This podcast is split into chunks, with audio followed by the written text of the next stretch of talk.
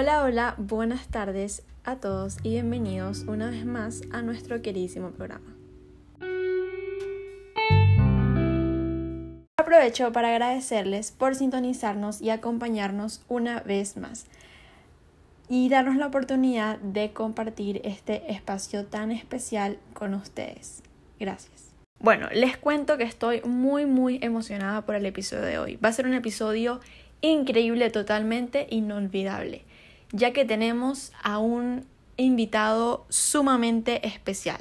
Con solo decirles que prácticamente sin él no estaríamos aquí, es suficiente para asimilar lo especial que es. Con ustedes, señores y señoras, ni más ni menos que Jesús. Jesús, ¿cómo estás? Hola, bien, ¿y tú? Gracias por venir a nuestro programa. Qué emoción tenerte aquí con nosotros. Gracias a ustedes por invitarme. Gracias por hacernos un huequito en tu agenda, que imagino que es bastante ocupada. Bueno, Jesús, vamos a empezar hablando un poquito sobre tu niñez, tus raíces. Cuéntanos. Yo nací el 25 de diciembre en Belén de Judea. Mis padres son María y José. Tengo entendido que gracias a ti se celebra la famosa festividad cuyo nombre es Navidad o Nochebuena. Actualmente la Navidad se celebra en muchos lugares y de formas muy distintas. Exactamente. ¿Dónde creciste, Jesús? ¿Cómo fue tu niñez? Mis padres vivían en Nazaret y se fueron a Judea con motivo de un censo, por lo que, después de mi nacimiento en Belén, Volvieron a Nazaret, que era su lugar de origen. Crecí en sabiduría, aprendí cosas en la escuela, la sinagoga, iglesia y de otros. Crecí espiritualmente, aprendí la Biblia, oro y amo a Dios. Crecí socialmente, hice amigos y traté a los demás como quería que me trataran. Cuando tenía 12 años, fui con mi familia a Jerusalén para celebrar la Pascua. Ok, Qué interesante. Sé que después de eso trabajaste con tu papá como carpintero, pero ¿cómo fue tu trayectoria para convertirte en lo que eres hoy?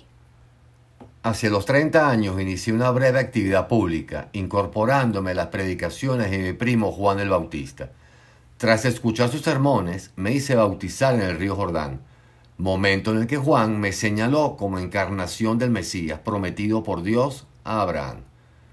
Luego de mi bautismo y un retiro de 40 días en el desierto, comencé a predicar a las masas populares, entre las cuales recluté a un grupo de fieles adeptos, los doce apóstoles, con los que recorrí Palestina. Predicaba una revisión de la relación judía, basada en el amor al prójimo, el desprendimiento de los bienes materiales, el perdón y la esperanza de la vida eterna.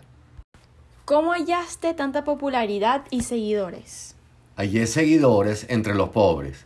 Mi popularidad se acrecentó cuando corrieron noticias sobre los milagros que me atribuían estos seguidores, considerados como prueba de poderes sobrenaturales. Esta popularidad, unida a acusaciones directas contra la hipocresía moral de los fariseos, acabaron por preocupar a los sacerdotes y autoridades judías. Ok, ¿qué ocurrió con el gobierno romano de la época? ¿Tuvieron algún problema? Sí, fui denunciado ante el gobernador romano Poncio Pilato por haberme proclamado públicamente Mesías y rey de los judíos. Si lo primero era cierto y reflejaba un conflicto con la nueva fe y con las estructuras religiosas tradicionales del judaísmo, lo segundo ignoraba el hecho de que mi proclamación como rey era metafórica, aludía únicamente al reino de Dios y no ponía en cuestión los poderes políticos constituidos.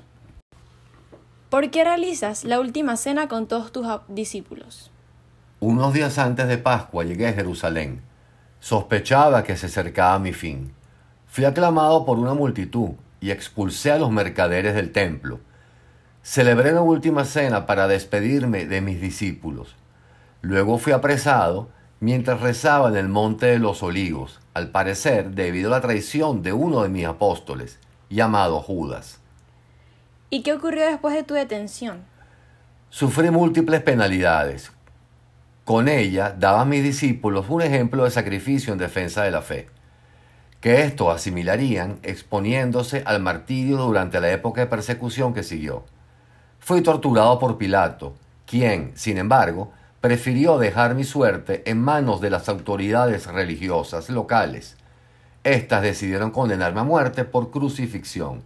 La cruz, instrumento de suplicio usual en la época, se convirtió después en símbolo básico de la religión cristiana. Ahora sí, lo que todos estábamos esperando. ¿Qué ocurrió después de tu muerte? Tres días después de haber sido crucificado y sepultado, vuelvo a la vida de entre los muertos. Esto dio origen a la creencia fundamental de los cristianos, a partir de la cual se propagó esta confesión religiosa. Después de mi resurrección aparecí varias veces ante mis apóstoles, dando fe de lo ocurrido. Compartí con ellos por un lapso de cuarenta días, donde di toda clase de señales prodigiosas.